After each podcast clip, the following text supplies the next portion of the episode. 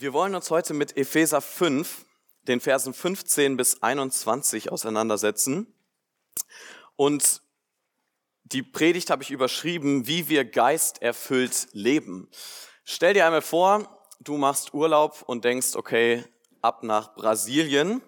Du willst dort eine, einen Roadtrip machen und kommst aus dem Flugzeug, mietest dir ein Auto, fährst los und irgendwann merkst, okay, der Sprit ist langsam alle und dann gehst du tanken an eine Tankstelle und dort tankst du das super günstige Benzin, freust dich, dass es so günstig ist, ähm, füllst dein Auto bis zum Rand voll und dann fährst du los und weißt, du hast noch 500 Kilometer vor dir. Sollte eigentlich reichen mit einer Tankfüllung. Aber nach ungefähr 200 Kilometern zeigt dir dein Auto an, du musst wieder tanken und du merkst, die nächste Tankstelle ist so weit entfernt, du schaffst es nicht. Du bleibst stehen und musst dein Auto schieben bis zur nächsten Tankstelle. Warum passiert das in Brasilien? Weil es in Brasilien zwei Arten von Benzin gibt, und zwar eins, was so auf so einer Alkoholbasis ist, und ein normales. Und das auf der Alkoholbasis, das hat einen 60 Prozent höheren Verbrauch. Das heißt, wenn man nicht genau aufpasst, was man in sein Auto füllt, die Autos können normalerweise beides verbrennen, dann passiert es, dass man einfach mittendrin irgendwann stehen bleibt und dachte, man hätte eigentlich noch sehr viel Zeit, wie man weiterfahren könnte. Die Frage ist also, wenn du in Brasilien bist, mit was füllst du dein Auto?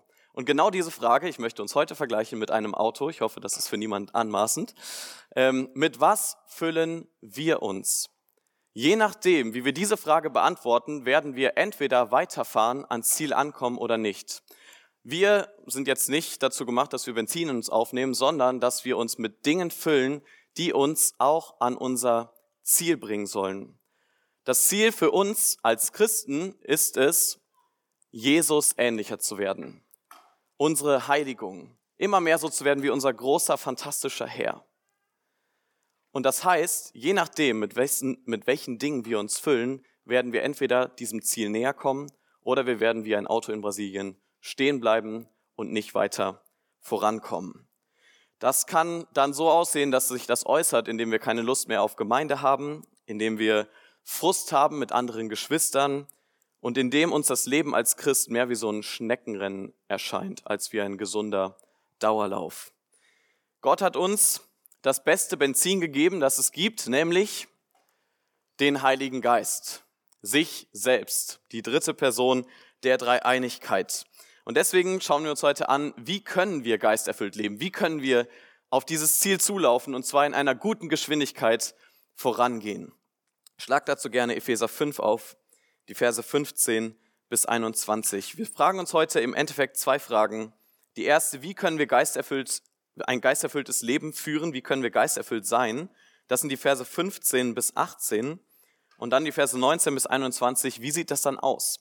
Was sind so Auswirkungen von einem geisterfüllten Leben? Ich lese mit uns Epheser 5, Vers 15 bis 21.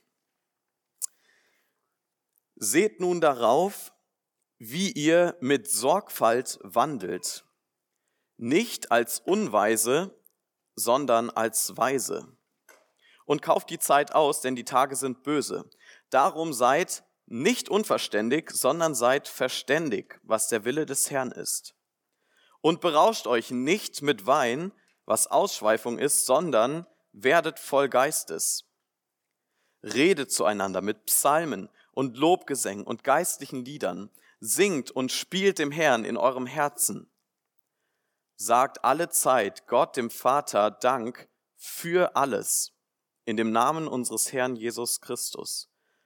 Ordnet euch einander unter in der Furcht Gottes. Ich bete noch einmal mit uns. Unser großer, allmächtiger Vater, wir wollen dir bekennen, dass wir in völliger Abhängigkeit vor dich kommen, dass wir dein Wort nicht richtig verstehen können, wenn du es uns nicht öffnest durch deinen Geist. Und darum wollen wir dich jetzt bitten, bitte schenk, dass ich nur das sage, was du möchtest, dass ich sage, dass es deiner Ehre dienen darf. Dass du letztendlich groß wirst in unseren Herzen und wir uns freuen, von dir erfüllt zu sein und so unser Leben leben. Amen. Die Frage, wie können wir ein geisterfülltes Leben führen. Paulus fängt hier in Vers 15 einen neuen Abschnitt an. Ähm, bis jetzt, wer den Epheserbrief so kennt, ist eine einfache Zweiteilung in diesem Brief. Die ersten drei Kapitel wird beschrieben unsere Errettung. Und die Kapitel 4 bis 6 ist dann so das Ziel unserer Errettung. Also wie werden wir verändert? Wie sollen wir uns verändern lassen? Auf diesem Weg, Jesus ähnlicher zu werden. Und in diesem Kapitel sind wir jetzt mittendrin, Kapitel 5, Vers 15. Und jetzt die Frage, wie sollen wir unser Leben führen? Und er sagt hier, seht nun darauf, wie ihr mit Sorgfalt wandelt. Wandeln ist jetzt nicht so der gängigste Begriff. Wahrscheinlich benutzen den die wenigsten von uns im Alltag. Ähm, es bedeutet nichts anderes als, wie ihr euer Leben führt. Oder noch wörtlicher übersetzt ist eigentlich, wie ihr euren Lauf lauft, also euer Lebenslauf, wie der vonstatten geht. Und Paulus sagt jetzt hier, seht nun darauf, wie ihr das macht. Also achtet darauf, wie ihr das macht. Und nicht nur einfach nur drauf gucken, sondern wie sollen wir das tun mit Sorgfalt? Also penibel, akribisch, sorgfältig sollen wir schauen, wie wir unser Leben leben. Das bedeutet, Paulus sagt den Christen hier, sie sollen ihr Leben in die Hand nehmen. Sie sollen es aktiv planen. Sie sollen nicht einfach nur reagieren auf alle Umstände, die irgendwie im Leben auf sie zukommen und gucken, was man dann halt daraus macht, sondern von vornherein sich überlegen, wie kann ich mein Leben weise führen? Wie kann ich mein Leben zur Ehre Gottes leben? In allen Momenten, in denen wir hier auf dieser Erde sind. Und das gilt für jedes Alter. Das ist nicht etwas, was man zwischen 15 und 25 macht, wenn man sich halt entscheidet, wo man irgendwann mal leben will, wen man heiratet und so weiter, sondern in jedem Alter ist das der Auftrag Gottes an einen Christen. Nimm dein Leben in die Hand, lebe ein aktives Leben nach der Weisheit Gottes. Viele Christen sind so eine Art Schaukelstuhlchristen. Die leben ihr Leben, wippen so ein bisschen nach vorne und nach hinten und gucken einfach, ach, alles, was so passiert, sehen sie in ihrem Leben kommen. Und sie warten und warten und warten. Man wartet auf den Ehepartner, man wartet auf die Kinder, man wartet auf die Rente, man wartet auf die Enkel und dann wartet man auf den Himmel und dann hat man das Leben als Christ halt geschafft. Und ich glaube, dass uns dieser Text herausfordert zu sagen, wir sind nicht für den Schaukelstuhl gemacht, sondern wir sind dafür gemacht, unser Leben der Weisheit Gottes unterzuordnen. Und Paulus gibt uns jetzt drei ähm, Hilfsmittel mit, so Gegensätze mit, in denen er uns zeigt, guck mal, so sollt ihr es nicht leben, das ist dumm, und so sollt ihr es leben, das ist weise. Und das macht er in Vers 15, 17 und 18. Da habt ihr vielleicht, habt ihr das im Text gemerkt, es gibt so drei Gegensätze, die immer vorkommen. Einmal das nicht, das schon, das nicht, das schon. Vers 15 steht, ihr sollt das Leben führen nicht als unweise, sondern als weise. Vers 17, ihr sollt nicht unverständig bleiben, sondern ihr sollt verstehen, was Gottes Wille ist. Vers 18, ihr sollt euch nicht mit Wein betrinken, sondern ihr sollt mit Gottes Geist voll werden. Und ich hoffe, dass wir jetzt durch den ersten Teil der Predigt merken, dass diese drei Dinge nicht einfach irgendetwas voneinander getrenntes ist, sondern dass die zusammengehören, dass es eigentlich der gleiche Auftrag ist, der in unterschiedlichen Nuancen uns vorgestellt wird. Fangen wir mit dem ersten an. Wie lebt man weise? Stellt euch vor, ihr steckt mit eurem Auto im Schnee fest und dann gibt es eine weise Art zu handeln und eine unweise Art. Die unweise Art wäre, so viel Gas zu geben wie möglich und zu denken, dann komme ich auch so schnell wie möglich weg. Normalerweise, was passiert ist, dass die Reifen durchdrehen und man gar nicht vom Fleck kommt und wahrscheinlich noch tiefer sich in den Schnee eingräbt. Die weise Art ist es, dass man die Kupplung langsam kommen lässt, langsam Gas gibt, vielleicht sogar noch ein bisschen Schnee wegräumt, Schneeketten anlegt, was auch immer. Hauptsache, man kommt letztendlich langsam dann wieder voran. Bin ich da damals, als ich es das erste Mal probiert habe, selbst drauf gekommen? Nein, ich habe genau das unweise gemacht, ähm, als ich das erste Mal im Schnee stecken geblieben bin. Und mein Papa hat mir dann geholfen und hat mir beigebracht, guck mal, so musst du damit umgehen, dann kommst du da raus. Ich glaube, in unserem Leben kommen wir oft an Stellen, wo wir stecken bleiben. Und dann ist unsere erste Reaktion, wir wollen es selbst probieren, dort wieder rauszukommen und unser Leben weiter zu leben.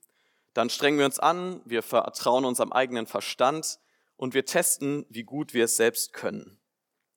Und ich glaube, die Alternative, die Gott uns bietet, ist Weisheit zu suchen bei ihm selbst.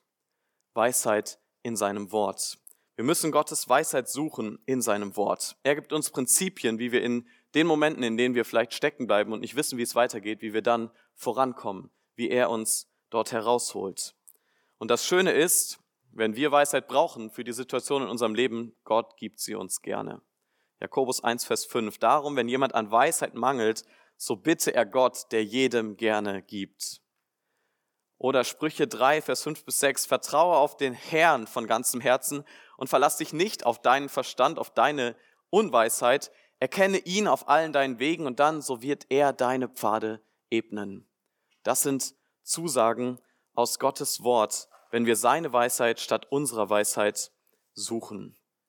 In Vers 17 lesen wir dann eigentlich etwas sehr Ähnliches, dass wir nicht unverständig bleiben sollen. Das könnte man auch einfach als dumm übersetzen. Ja, seid nicht dumm, sondern versteht, was Gottes Wille ist. Hier geht es nicht um ein Herausfinden von Gottes Willen.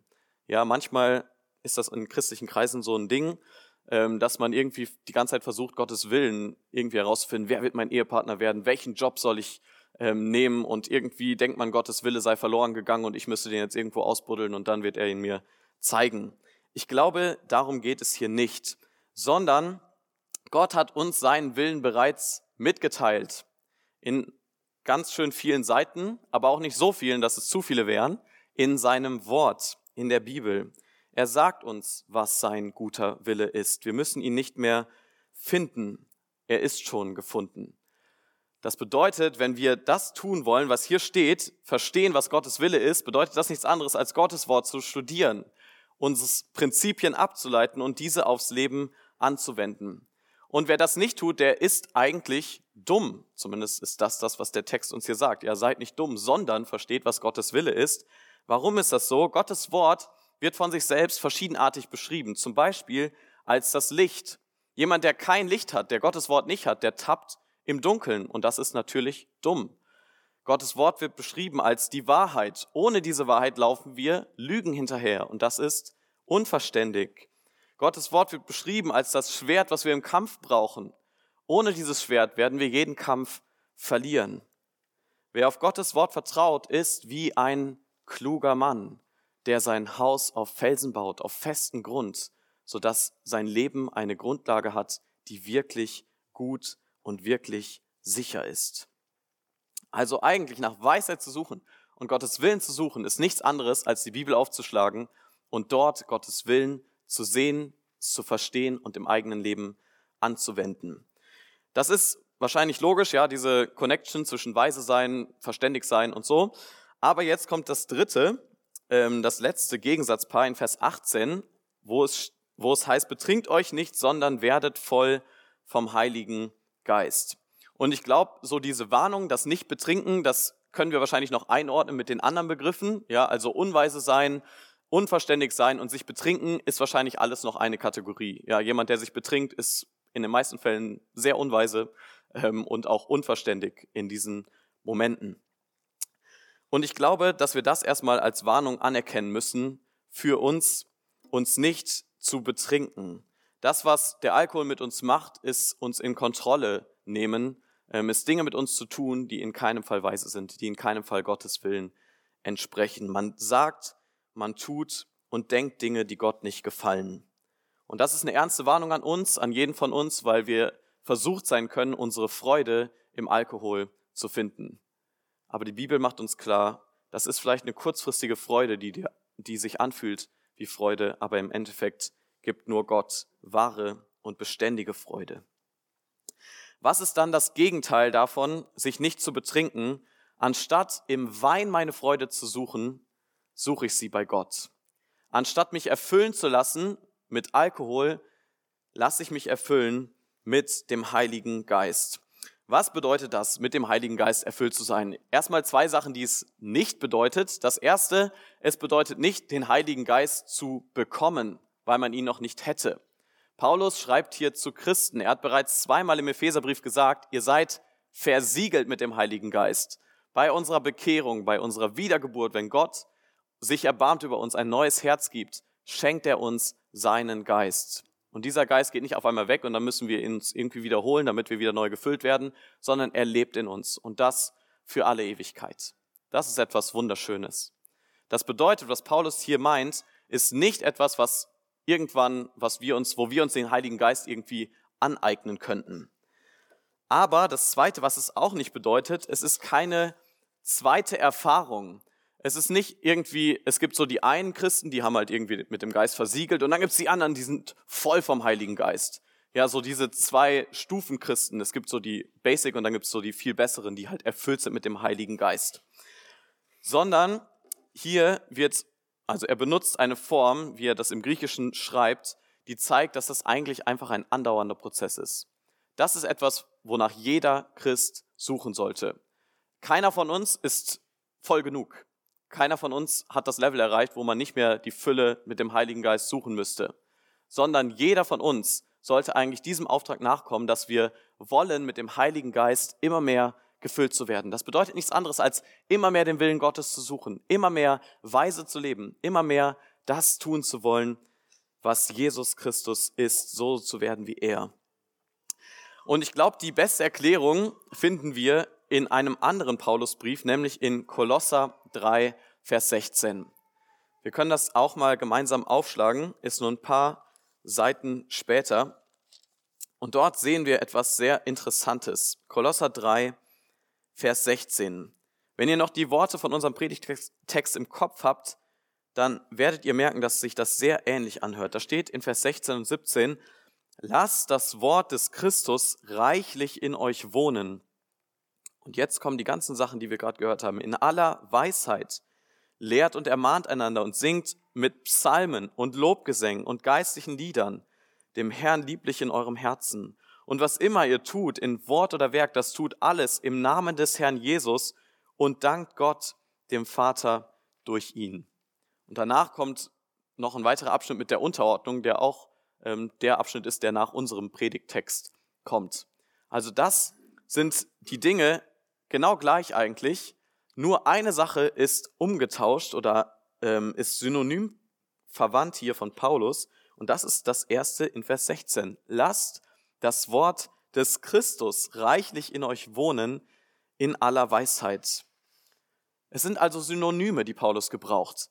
Lasst euch mit dem Geist füllen oder lasst das Wort des Christus reichlich in euch wohnen, ist eigentlich nichts anderes. Und das passt auch zu unserem Kontext, zu diesen Gegensatzpaaren. Ja, es geht die ganze Zeit um die Weisheit Gottes, um den Willen Gottes, um das Wort Gottes. Das Wort Gottes ist ja vom Geist gehaucht. Es ist von Gott selbst eingegeben. Das heißt, was sollte der Geist machen? Er leitet uns in alle Wahrheit.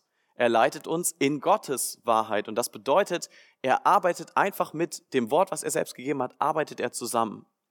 Wenn du erfüllt werden willst mit dem Heiligen Geist, dann bedeutet das, du musst erfüllt werden mit dem Wort Gottes.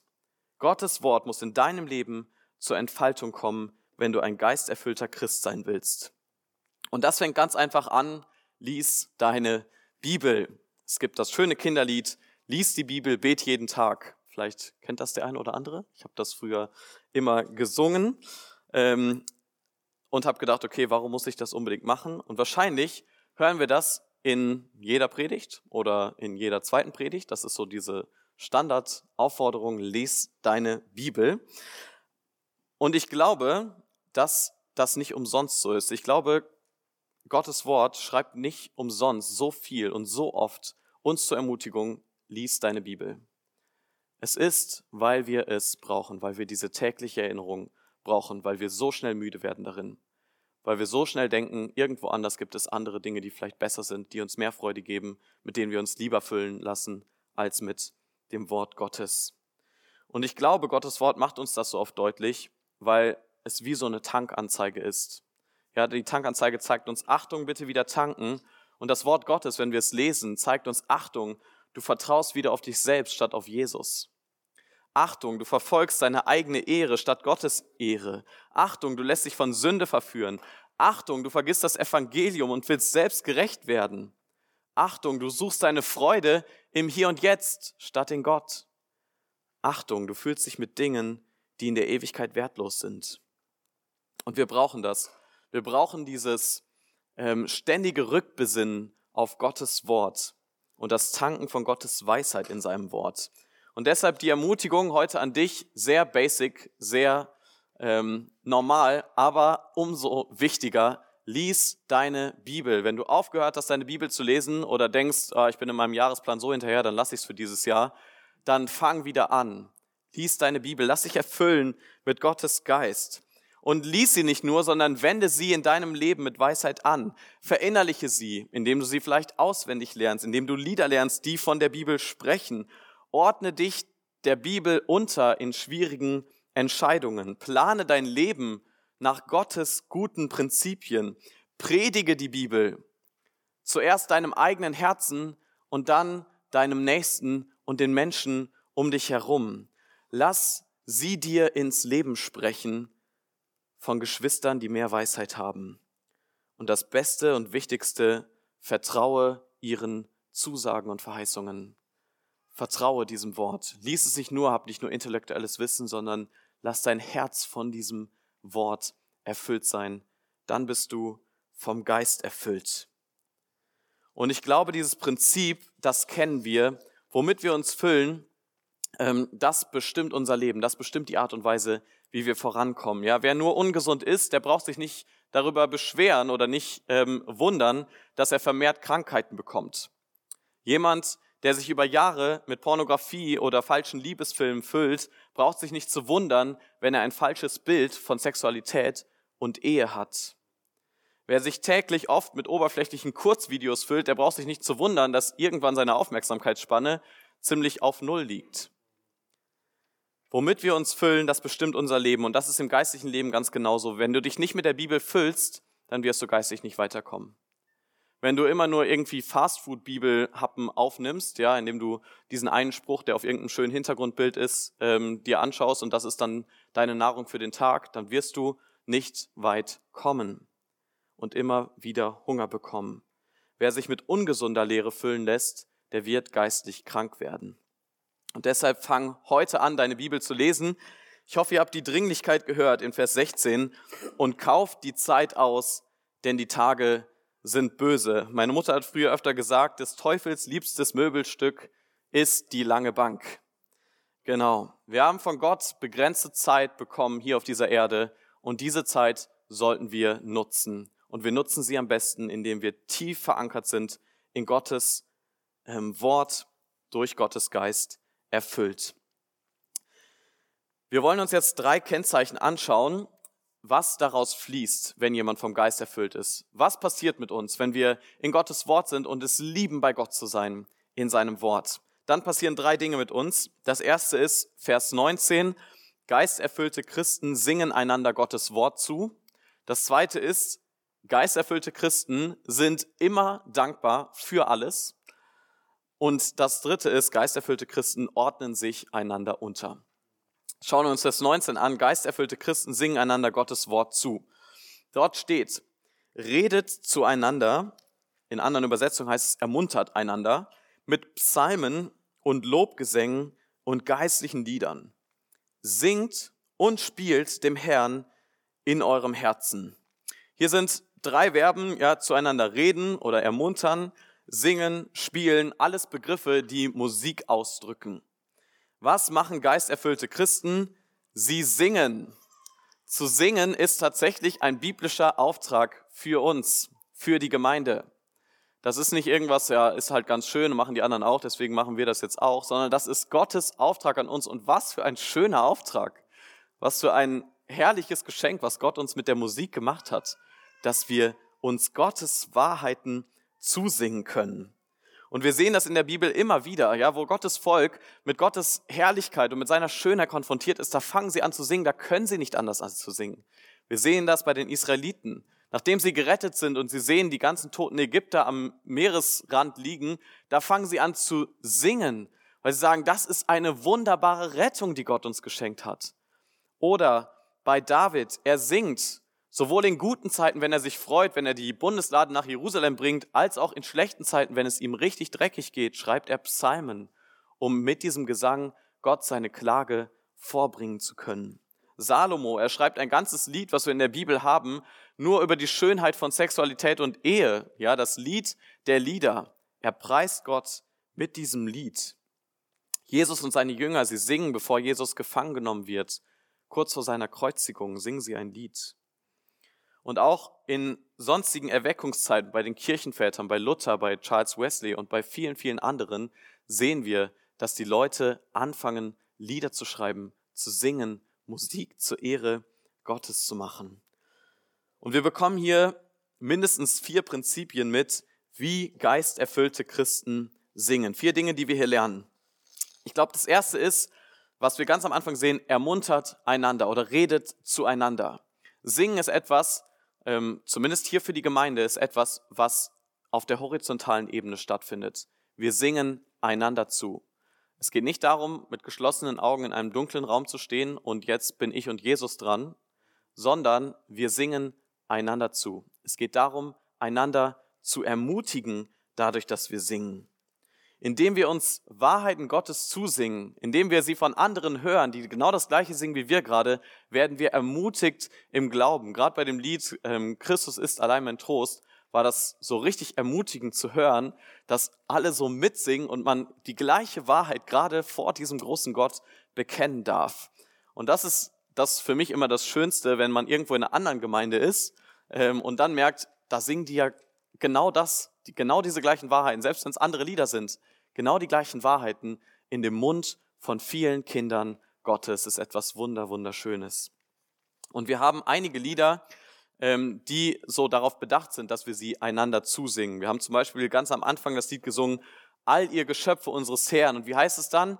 Kommt, preist ihn. Kommt, preist ihn. Und das singen wir nicht irgendeiner Leinwand zu, sondern das singen wir doch uns zu, die wir hier sind. So, all ihr Geschöpfe, preist ihn. Lasst es uns gemeinsam tun und immer wieder wiederholen. Nachher werden wir uns gemeinsam darauf ausrichten in dem Lied Kommt und seht ähm, auf den Tod unseres Herrn und werden uns auch dagegen, also zueinander ermutigen und sagen, kommt, kommt zusammen, lasst uns sehen auf das, was unser großer Herr für uns getan hat. Das erste ist also, wir singen Lieder zueinander. Das zweite, wir singen Gottes Wort. Hier stehen diese drei Begriffe, Psalmen, Lobgesänge, geistliche Lieder, die wahrscheinlich alle irgendwie ein bisschen das Ähnliche sind und ein bisschen was anderes. In jedem Fall sind sie geistliche Lieder. Ja, alle Psalmen sind geistliche Lieder. Alle Lobgesänge, die wirklich zu Gott aus dem Herzen kommen, sind geistliche Lieder. Und geistliche Lieder bedeutet nicht nur superschöne Worship-Songs aus 2010 bis 2020. Geistliche Lieder, wenn wir uns allein die Psalmen anschauen, beinhalten Klage, Buße, das Lob Gottes, Verständnislosigkeit, Gnade Gottes, Gerechtigkeit, die Eigenschaften Gottes, Rückblick auf die Geschichte der Erlösung Israels und so weiter und so weiter. Es sind nicht nur irgendwelche frohen Lieder, die man halt einmal singen kann, sondern es sind inhaltsstarke Lieder, die einen nicht nur am Sonntagmorgen erfreuen, sondern die einen ähm, durch, gerade durch schwierige Zeiten hindurchtragen können, die ein Fundament geben können, die einem das Wort Gottes tief in die Herzen predigen und prägen können. Wir haben zum Beispiel Psalm 34 heute schon gesungen. Schmeckt und seht.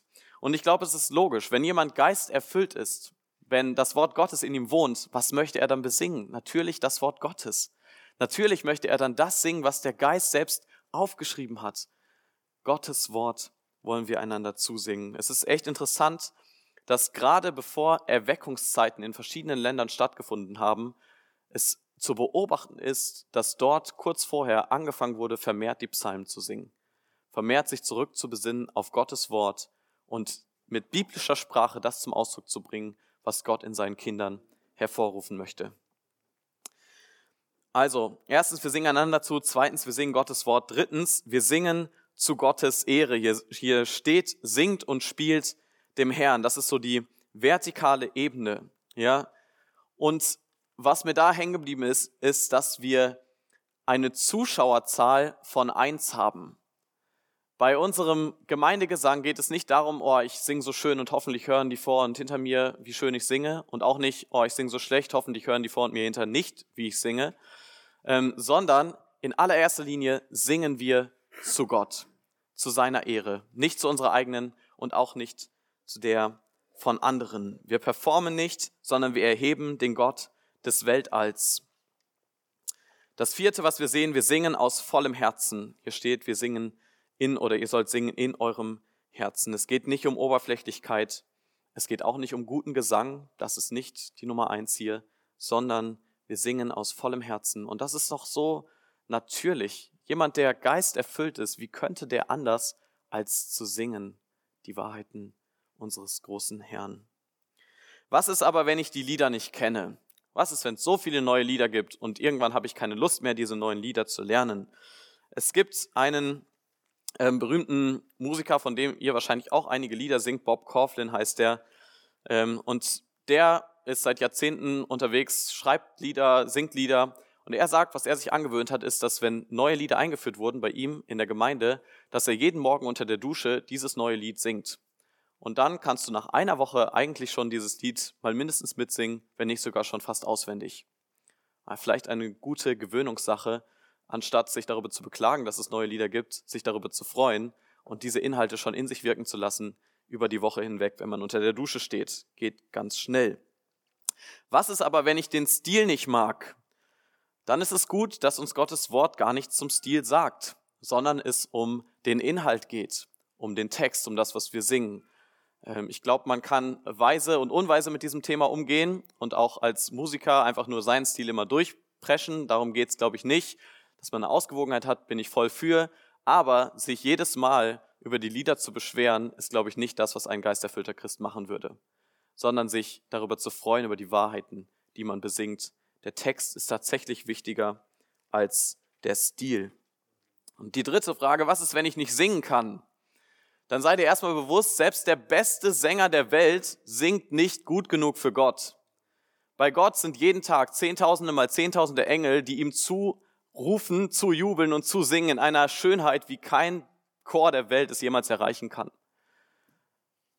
Und wir haben ein richtig gutes Beispiel bei uns in der FEG München Mitte, unser Pastor Matthias Lohmann, der uns schon oft ähm, berichtet hat davon, dass er wirklich nicht singen kann und wenn man neben ihm steht, merkt man das. Aber das Schöne ist, er singt aus vollem Herzen mit. Und das ist so ermutigend, viel ermutigender, als wenn jemand, der nicht so gut singen kann, und ich glaube, so schlecht wie Matthias Lohmann ähm, ist schon schwierig, wenn man nicht, also es ist ermutigender, jemand zu hören, der wirklich schräg singt, als wenn er nicht singt.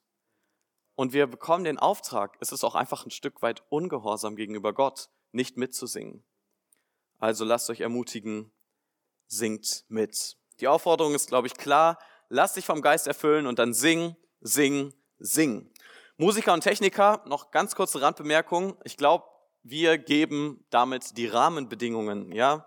Ähm, wir lassen zum Beispiel absichtlich das Licht an, damit wir einander sehen können und einander ermutigen können. Wir machen mit der Lautstärke ähm, eine weise Mischung aus laut genug, damit es alle hören können und alle gleichzeitig mitsingen können und auch nicht zu laut, dass man die Gemeinde nicht mehr hört. Wir ähm, haben Abläufe als Musiker, die hoffentlich einfach genug und klar genug sind, damit jeder mitsingen kann und es nicht zu diesem typischen awkward Moment kommt, wo man reinsingt, ähm, weil man gerade dachte, es geht weiter, aber es geht eigentlich noch nicht weiter. Dafür brauchen wir klare und gute Abläufe in unseren Arrangements. Das zum Thema Musik. Ich weiß, man könnte ein ganzes Tagesseminar darüber halten, aber wir haben begrenzte Zeit. Wir schauen uns Vers 20 an. Ein extrem herausfordernder Vers, würde ich sagen. Ähm, ich habe ihn überschrieben mit Geisterfüllte Christen sind immer dankbar und ich weiß, dass uns das sehr herausfordert. Ich möchte den Vers nochmal lesen. Sagt alle Zeit Gott, dem Vater, Dank für alles, für alles, in dem Namen unseres Herrn Jesus Christus. Zwei Begriffe, die hier extrem herausfordernd sind, alle Zeit und für alles. Es gibt andere, Begr äh, andere Verse in der Bibel, die uns sagen, dass wir in allem dankbar sein sollen und das kann man vielleicht noch ein bisschen besser nachvollziehen. Ja, trotz der ganzen Schwierigkeiten hat man immer noch irgendwo Grund, dankbar zu sein. Aber hier sagt Paulus, ihr sollt nicht nur in allem dankbar sein, sondern sogar für alles. Für jede Situation, die in dein Leben kommt, sollst du dankbar sein. Ich möchte erst ein paar Sachen dazu sagen, was es nicht heißt. Es heißt nicht, dass Christen kein Leid erleben. Im Gegenteil, Jesus hat seinen Nachfolgern sogar verheißen, dass sie um seines Namens willen noch mal mehr Leid erleiden müssen als sonst eh schon. Es heißt auch nicht, dass Christen, dass das Leid Christen nichts anhaben kann. Ja, wir leiden auch. Als Christen leiden wir und bringen dieses Leid ja sogar zum Ausdruck Schaut euch die Psalmen an, wo die meisten genau davon sprechen, dass die Menschen leiden, die diese Psalmen singen. Es heißt auch nicht, dass Christen immer lächelnd durch die Gegend laufen müssen. An anderer Stelle sagt Paulus sogar, weint mit den Weinenden, nehmt Anteil an ihnen, trauert. Es bedeutet auch nicht, dass Christen das Leid kleinreden im Sinne von, ach, das ist ja gar nicht so schlimm, komm, wir warten alle auf den Himmel und alles super. Das ist nicht damit gemeint. Auch ein geisterfüllter Christ erlebt Leid, vielleicht gerade ein geisterfüllter Christ erlebt Leid. Wie kann ich dankbar sein, wenn ich meinen Arbeitsplatz verliere? Wie kann ich dankbar sein für eine Krebsdiagnose? Wie kann ich dankbar sein als Familie für den Verlust eines Kindes? Ist das in irgendeiner Art und Weise möglich? Ich weiß, dass es nur ein ganz kleiner Abriss ist und ich will euch bitten, wenn ihr da gerade mit kämpft, ähm, danach auf andere Geschwister zuzugehen und euch da gegenseitig zu ermutigen. Aber ich glaube, was wir vor allem brauchen, ist, dass Gottes Geist unser Herz einnimmt und uns Wahrheiten über Gott mitgibt, die uns in solchen Situationen vor, vorgeben, zeigen, wie Gott ist. Und dass wir nur deswegen in diesem Leid dankbar für diese Dinge sein können. Und ich glaube, zwei Wahrheiten brauchen wir ganz, ganz dringend. Die erste ist, Gott ist zu 100 Prozent allmächtig. Gott ist zu 100 Prozent allmächtig und souverän. Er ist derjenige, der alles in seiner Hand hat und der zu jeder Zeit alles tut, der sogar schon alles vorhergesehen und vorherbestimmt hat. Das ist eine Wahrheit, die wir wissen müssen, weil wenn wir sie nicht wissen, wenn es nicht in unserem Herzen ist, dann denken wir, dass diese Umstände, die in unser Leben kommen, von irgendwelchen anderen Quellen kommen als nicht von Gott selbst. Und dann müssen wir wirklich Angst haben, weil das bedeutet, Gott hat die Dinge nicht unter Kontrolle. Das wäre das Schrecklichste für uns, was passieren könnte, wenn Gott die Dinge nicht unter Kontrolle hätte. Und das Zweite, was wir wissen müssen, was bringt uns ein allmächtiger Gott, wenn er dann doch Böses für uns will, wenn er uns schlechte Dinge gibt? Das Zweite, was wir wissen müssen, ist deswegen, Gott ist zu 100 Prozent gut zu seinen Kindern. Römer 8, das schönste Kapitel dazu, ähm, zeigt uns einfach, wie er, der doch seinen eigenen Sohn nicht verschont hat, wie wird er uns mit ihm nicht alles schenken? Natürlich wird er uns mit ihm alles schenken. Er hat das Beste für uns gegeben. Und deswegen ist er zu 100 Prozent gut mit seinen Kindern. Und dass er uns dieses Leid gibt, weil er allmächtig ist, er gibt es uns. Deswegen dürfen wir dankbar sein dafür. Eine Wahrheit, die sehr, sehr schwierig zu begreifen ist, glaube ich, ähm, vielleicht intellektuell noch fast einfacher, aber wenn man dann im Leid drinsteckt, ist es, glaube ich, das Wort Gottes, was man braucht, was einem diese Dinge immer wieder zusagt. Die Verheißung Gottes zu hören, du bist mein geliebtes Kind ich werde mit dir das Beste im Sinn haben. Du wirst mit mir am Ziel ankommen. Ich glaube, was uns noch helfen kann, ist in Vers 20, was dort steht, sagt alle Zeit Gott, dem Vater Dank. Er ist unser Vater. Wenn du sein Kind bist, dann kannst du dir sicher sein, die Dinge, die dir passieren, dienen dir immer zum Besten. Er ist unser Vater, der seine Kinder so unendlich liebt. Das nur kurz dazu. Ich weiß auch dazu wäre es wichtig, noch mehr zu sagen. Aber wir schauen uns noch Vers 21 an. Ordnet euch einander unter in der Furcht Gottes. Das ist auch noch, manchmal wird es in den nächsten Abschnitt mit reingenommen. Ich glaube, dass es hier noch zu dem Geist erfüllt sein gehört. Deswegen nehmen wir es hier noch mit rein. Ordnet euch einander unter in der Furcht Christi.